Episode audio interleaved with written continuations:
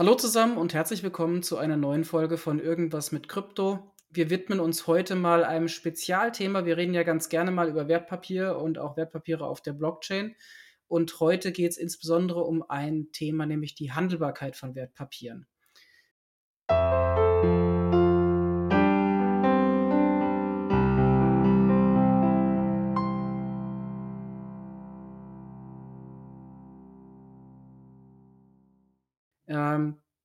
Wenn man in den Markt reinschaut, dann geht es aktuell oft um die Begebung von Kryptowertpapieren oder generell elektronischen digitalen Wertpapieren, wie man es auch immer nennen mag.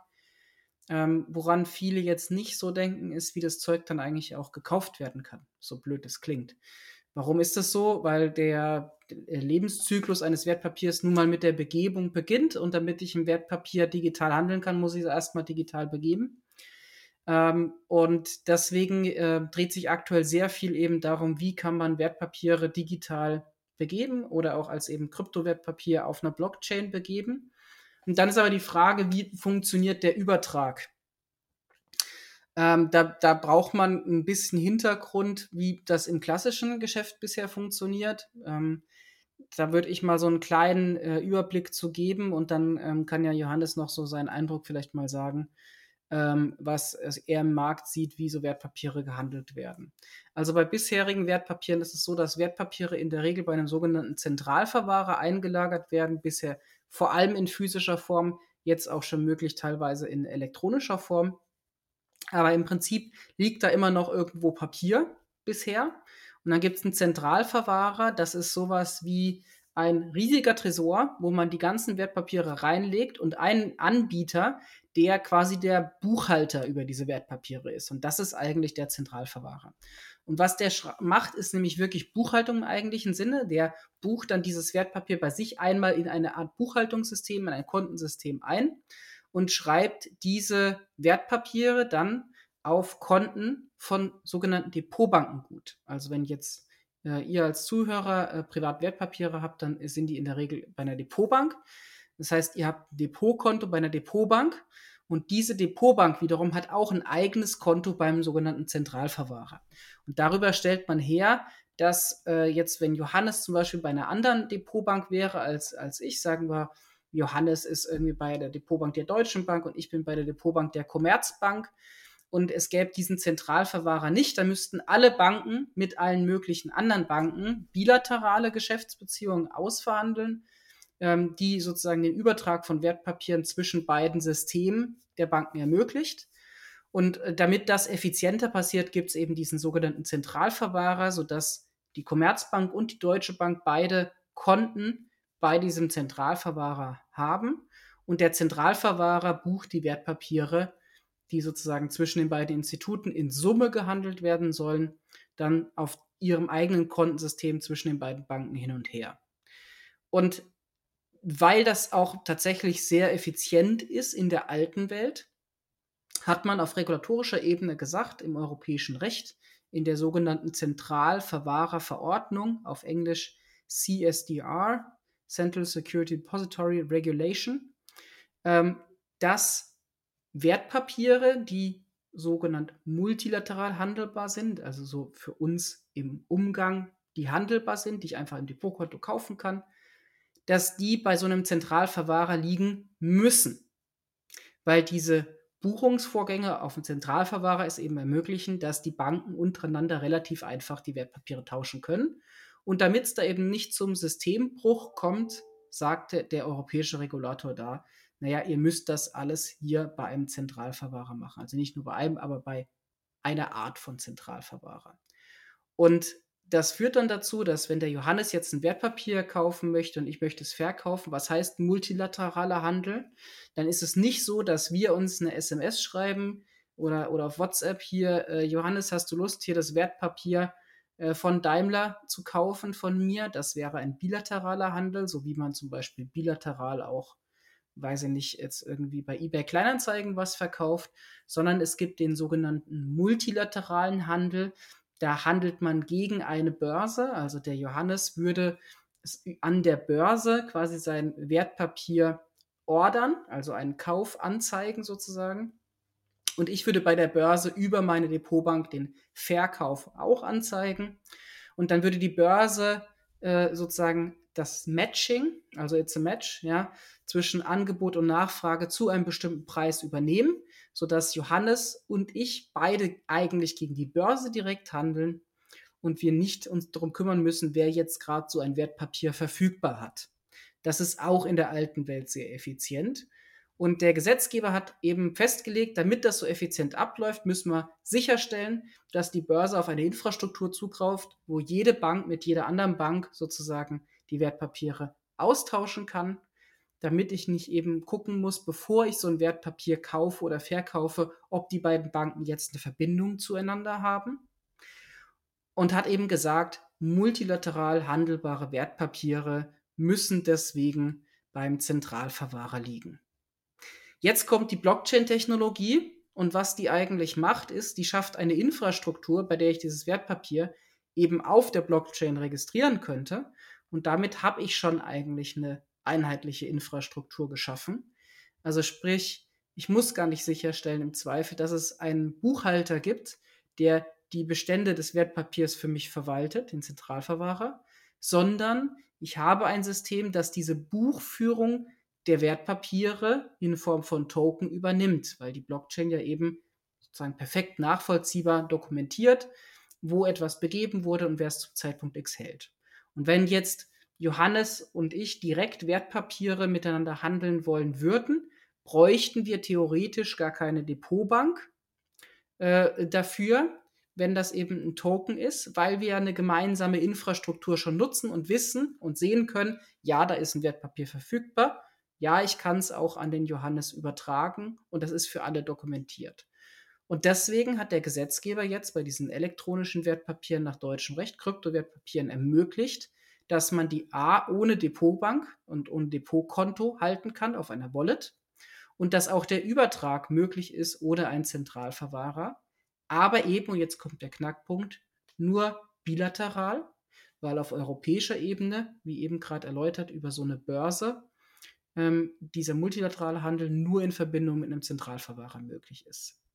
Das heißt, die Kryptowertpapiere, so mal zusammenfassend, können aktuell nur bilateral ähm, gehandelt werden, wenn sie nicht bei einem Zentralverwahrer liegen, was dann wiederum so den Kryptoanteil etwas obsolet macht. Johannes, habe ich das einigermaßen richtig zusammengefasst oder wie siehst du das? Nein, nein, das war alles hier sehr schön äh, zusammengefasst, Simon. Alles, äh, alles richtig, gibt es äh, nichts zu korrigieren. Es ist so, dass ähm, durch diese Einschränkung der Kryptowertpapiere, dass die eben nicht börslich oder so dann, dann irgendwie multilateral, hast du es genannt, ähm, zu handeln sind. Also dass sich immer direkt eine Vertragspartei mit einer anderen finden muss, ja, die dann dieses Kryptowertpapier hin und her handeln das hier sorgt eben für eine starke dann Einschränkung äh, ähm, des Anwendungsbereichs der Kryptowertpapiere. Und fairerweise ist auch nicht genau absehbar, wann sich das auf europäischer Ebene verändern wird. Man versucht seit ähm, 25 Jahren den Wertpapierhandel auf europäischer Ebene äh, zu harmonisieren. Äh, das funktioniert nicht, auch wenn äh, die Zentralverwahrungsverordnung äh, da anderes vermutlich ja dann lässt. Dort hat man teilweise den Handel europäisch etwas gleichgezogen. Aber ähm, zum Beispiel ist es ja so, dass jedes dann Land äh, ein anderes Wertpapier ein Recht hat. Also hier in Frankreich ist das dann Wertpapier der Recht äh, komplett anders als dann in der Schweiz die gehört jetzt auch nicht zur Europäischen Union. Und, in, und dann in Deutschland ist es komplett anders als in anderen Ländern. Äh, also diese Harmonisierung des Wertpapierrechts, die versucht man schon ziemlich lange.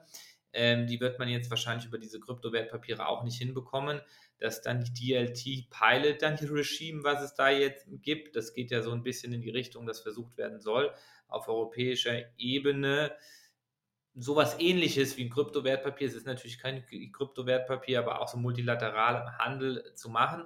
Die Versuche sind spannend, es bleibt doch interessant zu überlegen äh, oder zu hoffen, dass man jetzt eben über den Weg ähm, der Kryptowertpapiere oder der Blockchain-basierten Wertpapiere, wenn man das allgemeiner bezeichnen will, dann hinkommt zu einem europäischen, dann einheitlichen Wertpapierhandel, weil ähm, es gibt eigentlich praktisch sehr wenig Gründe bei dem internationalen Wertpapierhandel, warum da jedes Land ähm, noch darauf äh, besteht, ähm, eigene dann Regularien äh, zu haben, was den Wertpapierhandel be betrifft. Die Schweiz hat zum Beispiel ein System von Wert und dann Rechten. Ja, das geht, ähm, das geht äh, in eine rein dann irgendwie schuldrechtliche irgendwie Ausgestaltung. Das will man dann in Deutschland nicht haben wegen dem Sachenrecht. Da will man noch, will man noch beides haben. Es ist also, ähm, äh, man kann das dogmatisch verstehen, rechtsdogmatisch. Es ist aber hier praktisch extrem schwierig. Und ähm, ich glaube auch, dass bevor man das nicht ähm, heilt, sage ich jetzt in Anführungszeichen mal, diese Möglichkeit, Kryptowertpapiere auch börslich zu handeln, ja, und zwar europaweit oder weltweit, wird sich das nicht durchsetzen, weil Unternehmen immer wieder sehen werden, wenn sie jetzt keine reine Privatplatzierung vornehmen wollen, wo sie die Investoren schon haben, ja, dass ähm, Wertpapiere dann nicht äh, einem breiten Publikum zum Kauf angeboten werden können, ja. Und dann bleibt eben wirklich nur noch, nur noch das Thema, dass sich zwei Unternehmen finden, die sich über eine dann Anleihe, über dann eine Schuldverschreibung mit Geld dann leihen, ja. Das ist natürlich auch hast du mich ja mal darauf hingewiesen, Simon, ist auch richtig ein berechtigter Anwendungsfall und auch ein großer Anwendungsfall, ja. Nur äh, äh, es ist dann immer noch ein sehr beschränkter Anwendungsfall, den man hier, ähm, den man hier hat. Und den, den muss man eben ausbauen. Ich finde es trotzdem charmant, dass hier der deutsche Gesetzgeber da mal hier da mal vorgegangen ist äh, mit, mit so dem EWPG und den Kryptowertpapieren.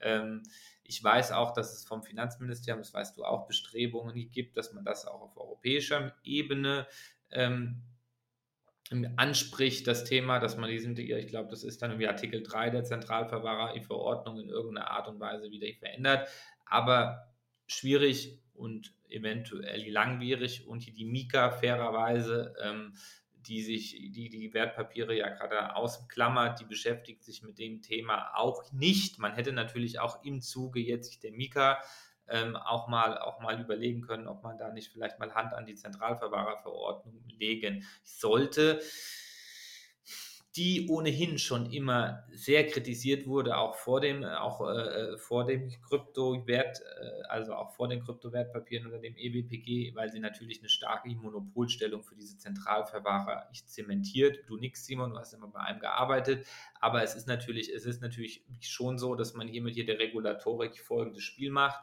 ich reguliere ähm, eigentlich Zentralverwahrer so stark, dass es am Markt nur einen geben kann, weil es sich einfach nicht für mehrere Unternehmen lohnt, diese, diese dann Struktur aufzubauen. Ja, ähm, theoretisch könnte ich auch ins hier Gesetz schreiben, aber das hätte dann zumindest dann hier in Deutschland die verfassungsmäßige Probleme. Wir lassen einfach nur einen Zentralverwahrer zu. Könnte ich, das könnte ich auch machen. Oder ich mache das eben äh, wie die Zentralverwahrungsverordnung und ähm, äh, ich sorge dafür, dass es quasi am Markt immer nur einen geben wird. Ich weiß gar nicht, Simon, ob du das hier weißt. Kannst du gleich vielleicht kurz sagen, ob es jetzt in anderen Ländern, wie jetzt in Frankreich oder wo auch immer, hier mehrere Zentralverwahrer gibt? Das weiß ja. ich. Ah, ist so? Okay. Das würde ich spontan, ähm, also ähm, dem würde ich zustimmen, wenn ich nicht komplett falsch liege, gab es in Frankreich mindestens für eine Zeit lang zwei weil es ein. Was jetzt auch nicht die Menge ist, aber immerhin. Äh, ja, genau. Also äh, allein deswegen, weil es meines Wissens nach waren die auch in Frankreich angesiedelt, ein, ein ähm, CSD-Startup in Anführungszeichen gab, das tatsächlich auch eben versucht hat, Blockchain-basiert im weitesten Sinne zu arbeiten. Und dann gibt es natürlich noch Euroclear. Ähm, und ich hatte da mal zumindest auf dem Schirm, dass es zumindest zwei gab. Aber der Markt ist sehr, sehr ähm, Monopol- bis Duopol-lastig, wobei man auch sagen muss, dass die Zentralverwahrer eher auf einen ähm, internationalen Kontext gehen. Also das ist nicht nur ein Zentralverwahrer für Deutschland, sondern schon mit dem europäischen Fokus. Und da gibt es zumindest zwei sehr große und auch noch ein paar kleinere, die dann auch miteinander über CSD-Links äh, arbeiten. Aber wenn ich jetzt äh, hier in Deutschland ansässig bin und äh, quasi als dann Emittenten ein Wertpapier begeben will und das ich börslich handeln lassen will, gibt es nach meinem äh, Dafürhalten aktuell keine Möglichkeit, an einem Zentralverwahrer vorbeizukommen, äh, sprich an hier der Clearstream, sei dann halt eben, ich gehe den Weg ähm, über Kryptowertpapiere oder ich mache eine reine Privatplatzierung im klassischen Wege, dann habe ich natürlich auch nicht, nicht, den, nicht den Zwang, es beim Zentralverwahrer verwahren zu lassen. Es ist schon ein Fakt, dass die Zentralverwahrerverordnung über den multilateralen Handel das Geschäft der Zentralverwahrer stark protegiert. Man muss fairerweise auch sagen, dass es jedem frei liegen könnte, sozusagen einen neuen Zentralverwahrer zu gründen. Das ist aber natürlich im Genehmigungsprozess sehr aufwendig ja, es kann auch jeder dann hier eine Bank gründen, aber genau. wenn man das dann mal gemacht hat, dann weiß man, das kann dann wirklich dann doch nicht um jeder. Ja, ja äh, vollkommen beide, äh, Johannes. Und ich glaube vor allem noch schwieriger als die Lizenz zu bekommen, also dieses Startup in Frankreich hat es ja auch bekommen, ist das Netzwerk aufzubauen, weil du musst ja wirklich mehrere Währungen und äh, mehrere Banken onboarden und die überzeugen, dass die sich auch zu dir konnektieren. Und da diese Netzwerkeffekte aufzubauen, deswegen spricht man zum Beispiel auch vom Clearstream-Netzwerk, das ist eher äh, unmöglich, weswegen ich auch sagen würde, äh, wenn man nicht an die Zentralverwahrerverordnung rangeht, wird es auch nicht in der Masse multilateral handelbare Kryptowertpapiere geben. Aber wie siehst du die Handelbarkeit? Du bist ja auch in ein paar Projekten mit drin. Spielt die schon eine Rolle ja, bei dem Produkt? Also es gibt quasi keine Handelbarkeit, sondern du begibst ein Kryptowertpapier und hast einen Investor dahinter, äh, ähm, der das dann, der das dann bekommt. Der, der dann auch, ich weiß ich aus unserem Projekt, das ist natürlich auch mal dann hier Diskussionsfeld, der dann äh, aber die Möglichkeit haben muss, es weiter zu verkaufen, weil ansonsten ist es eben kein Wertpapier, weil nicht fungibel. Also wenn, wenn du natürlich ein Wertpapier verkaufst und dann eine Sperre in dieser Art und Weise reinmachst, dass es quasi gar nicht mehr handelbar wird. Du kannst natürlich schuldrechtlich dann irgendwie so Lock-up hier vereinbaren und was weiß ich auch immer treffen. Ja, nur wenn du halt ein Wertpapier so ausgestaltest, irgendwie technisch, dass es schon per se hier nicht mehr handelbar ist, ähm, äh, dann kann man hier die Wertpapiereigenschaft zumindest mit Recht bezweifeln. Ansonsten hat man natürlich jetzt bei den Kryptowertpapieren natürlich auch noch dann die KYC-Themen. Wäre natürlich, äh, was ist mit dem Zweitinvestor? Wie wird er hier KYC? Kann der überhaupt KYC? Wenn durch wen wird er hier KYC? Das ist natürlich alles nicht so klar wie in einer bestehenden Depotstruktur, wo eben die Kunden nur über die Depotbanken an diesem äh, Kreislauf, nenne ich es jetzt mal, teilnehmen können und dort eben schon ähm, äh, im KYC sind. Ich kann natürlich ein Private Wallet hosten jetzt für mich selbst erstmal unkontrolliert, äh, kann dir die Adresse geben, Simon, und kann sagen, da will ich jetzt meinen Token haben, äh, der für das Wertpapier steht und du überträgst mir den jetzt und dann passiert es erstmal und dann ist der Token da, ja, und ähm, dann hat man erstmal dann keinen KYC-Prozess. Äh, ähm, durchlaufen. Ja, das ist natürlich in der klassischen Depotwelt so gar nicht möglich, weil ich so schon kein Depot aufbekomme. Ja, ähm, und das schränkt die Handelbarkeit eigentlich gar nicht ein. Das macht sie noch ein bisschen, ähm, das macht sie sogar, wenn ich so drüber nachdenke, in dem Fall wiederum ein bisschen weiter. Die Frage ist halt nur, kann ich aus diesem reinen Token dann auch wieder dann Ansprüche geltend machen gegen den Emittenten? Also jetzt mal sagen, du ähm, überträgst mir eine, einen Teil von einer Schuldverschreibung gegen die Deutsche Bank, ja, als Token in mein Wallet und äh, dann gehe ich jetzt zur Deutschen Bank und sage, hier bitte ist mein, ähm, ich weiß gar nicht, wie das heißt, Wallet-Auszug, also hier, ich kann euch jetzt nachweisen, ich bin jetzt hier Eigentümer äh, des Tokens, bitte zahlt mir jetzt hier die Zinsen aus für die Schuldverschreibung. Und dann sagt die Deutsche Bank, nö, das machen wir nicht. Dann sage ich, doch, ich will das aber. Und dann sagt die Deutsche Bank, nein, dafür musst du aber im Kryptowertpapierregister stehen. Ja, ähm, ich glaube, dass dieser Token fairerweise gar nicht dazu führen würde, dass ich durchsetzbare Ansprüche habe gegen die Deutsche Bank. Aber wie siehst du das? Oh, das ist eine gute Frage, Johannes. Da bist du mehr Anwalt als ich. Aber ich glaube, was äh, auch nochmal ein Aspekt ist, der vielleicht wichtig ist, ist, dass aktuell ja auch nur Inhaberschuldverschreibungen äh, quasi tokenisiert begeben werden können. Und da ist es ja wiederum so, dass die im Markt ohnehin größtenteils nicht in der Masse gehandelt werden. Also oft sind Inhaberschuldverschreibungen Papiere. Ne, es gibt auch Ausnahmen oder es gibt auch Spezialfälle, aber oft sind es Papiere, die Unternehmen äh, für ihre mittel- bis langfristige Refinanzierung herausgeben und die dann in der Regel äh, von einem Investorenkreis bei der Emission direkt gekauft werden und dann eigentlich auch nicht mehr so oft weitergehandelt werden. Und die vor allem auch, gerade wenn es größere Inhaberschuldverschreibungen sind, oft ähm, von einem kleinen Kreis von Investoren äh, gehandelt werden, sodass hier das Problem zum aktuellen Zeitpunkt nicht besonders riesig ist. Ähm, wenn wir in Richtung Eigenkapitaltitel gehen, was ja dann in unserer Hoffnung zumindest dieses Jahr noch passieren sollte, äh, dann sieht die Sache natürlich schon ganz anders aus, weil die wenigsten Menschen äh, werden jetzt hier in ihrem privaten Depot Inhaberschuldverschreibung außerhalb von Staatsanleihen haben. Also das ist mir zumindest jetzt in der Masse nicht bekannt.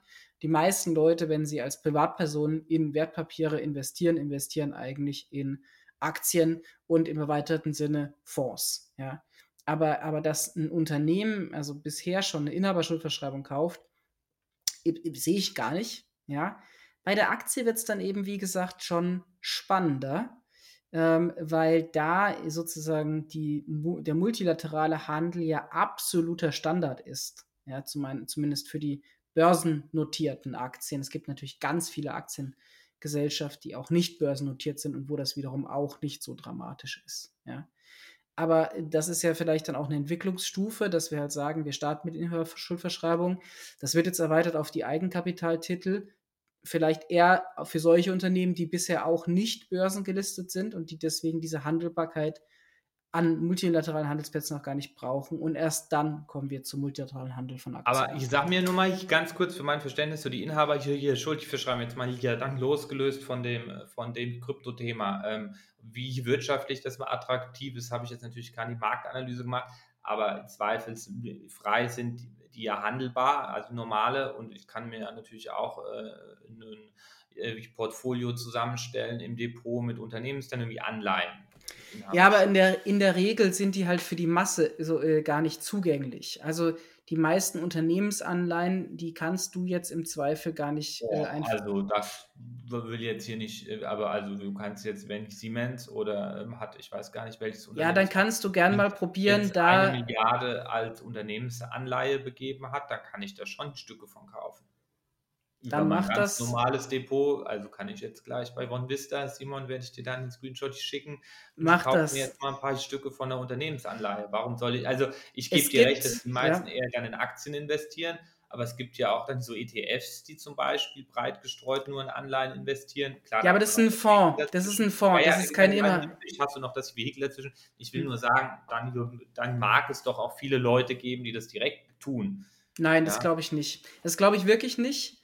Ähm, ich, ich halte es für völlig unüblich, dass Privatpersonen äh, sowas zeichnen. Das können die auch teilweise gar nicht, weil die quasi Zulassungskriterien das gar nicht vorsehen.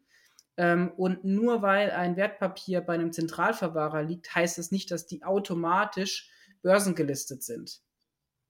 Da, da, das stimmt alles, das stimmt alles, aber warum soll jetzt, also ich rede ja auch nur von der Wirtschaftlichkeit her, ja, warum soll jetzt eine, wenn BMW jetzt eine hochverzinste Unternehmensanleihe begibt mit einer Laufzeit von fünf Jahren, ich glaube daran, dass BMW in der Zeit nicht irgendwie insolvent geht, dann kriege ich nach den fünf Jahren ja den Betrag eins zu eins zurück und kriege das jedes Jahr mit 5% oder 10% verzinst. Das ist viel besser äh, als auf dem Sparbuch, auch wenn da die Zinsen jetzt gestiegen sind, warum soll ich das nicht tun? Also ja, also die, die, Dokumentationspflichten für solche Wertpapiere, wenn die von Privatinvestoren investiert werden sollen, sind natürlich erheblich höher, als wenn das jetzt irgendwie äh, professionelle Investoren bzw. Unternehmen zeichnen.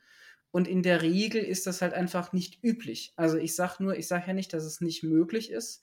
Äh, mir ist das nur nicht bekannt, dass Leute, aber vielleicht hast du andere Erfahrungen da auch im privaten Kreis, dass Leute jetzt Inhaberschuldverschreibung äh, zeichnen und die meisten Inhaberschuldverschreibungen so ein Bond von der, von der, wie gesagt, fernab von Staatsanleihen, äh, so ein Bond von der Firma, äh, dass das von einer Privatperson gezeichnet wird. Also oft ist es eben schon vorab ausgeschlossen vom Investorenkreis her. Also und ich gebe dir bei, ich gebe dir bei speziellen Firmen, kleineren Firmen und so gebe ich dir absolut recht. Das ist ein ganz spezieller Markt. Ja, ich habe viel früher mit so Immobilienanleihen gemacht von Immobilienbestandteilen. Natürlich hast du da als Investoren nicht die Großmutter drin oder sonst irgendwann sind zwar teilweise auch Privatinvestoren, aber natürlich dann sehr reiche und sehr vermögende. Ähm, aber wie gesagt, aber das müssen wir jetzt auch nicht, auch nicht äh, so dann in extenso ausdiskutieren. Ich glaube allerdings schon, dass es, wenn jetzt große, dann irgendwie DAX-Konzerne so eine Anleihe begeben, dass das durchaus auch äh, für Privatpersonen interessant ist. Also ich glaube, die meisten können da gar nicht drin investieren, weil die so aufgesetzt sind, dass das gar nicht geht. Aber das können wir für uns als Hausaufgabe mitnehmen, mal zu prüfen. Werden wir, nach, werden wir nachher hier liefern, ja. Genau. Äh, genau. Nee, damit sind wir auch mit der Folge durch. War mal eine äh, spannende Folge, die jetzt mal äh, sehr in die Details von Wertpapier oder von ähm, Handelsstruktur ähm, eingegangen ist, die hinter den Wertpapieren stehen. In der Tat ist das nicht ganz leicht. Ja. Das ähm, ist auch äh, sehr dann ja so interdisziplinär. Mir reicht es nicht nur, die rechtlichen Themen zu verstehen. Äh, dann hat man auch die wirtschaftlichen und so dann die technischen Themen, die da noch im Hintergrund stehen, bis man diesen, bis man diesen dann Wertpapierhandel mal äh, begreift, aber man kann sich mal klar machen, wenn man im Wertpapierdepot, die meisten werden ja dann ein Online-Wertpapierdepot haben, mal klickt, ich kaufe den ETF oder so, was dahinter noch für ein wahnsinniger Prozess steht, den hat man ja heutzutage sofort im Depot, der wird ja sofort angezeigt, die Order, da irgendwie so Execution dauert eine halbe Minute oder so, ja, dann habe ich das, dann habe ich das Teil im Depot. Ähm, aber was dahinter für ein gesamter Prozess noch steht, der ist schon relativ groß. Ich glaube, es gibt diese Aussage, dass an einem normalen, irgendwie Aktien, nicht Trade, 64 äh, Personen beteiligt sind. Ich habe keine Ahnung, ob das irgendwie stimmt. Ja, wahrscheinlich sind es auch eher mehr Computer als Personen. Ähm, aber da steckt schon eine gewaltige Struktur dahinter, ja, also eine, also eine extrem komplexe Struktur, was vielen gar nicht so klar ist, war mir fairerweise, als ich mein erstes Wertpapier gekauft habe, auch nicht. Ich dachte, ich klicke da und dann kriege ich das halt von irgendwem anders äh, da halt wieder reingebucht und dann ist es halt da, ja, und, und, und hier dann war es das, ähm, wie wenn ich äh, mir von jemandem Gebrauchtwagen kaufe, aber so einfach ist es dann nicht. In diesem Sinne, Simon, vielen Dank. Danke dir, Johannes, und bis zur nächsten Folge.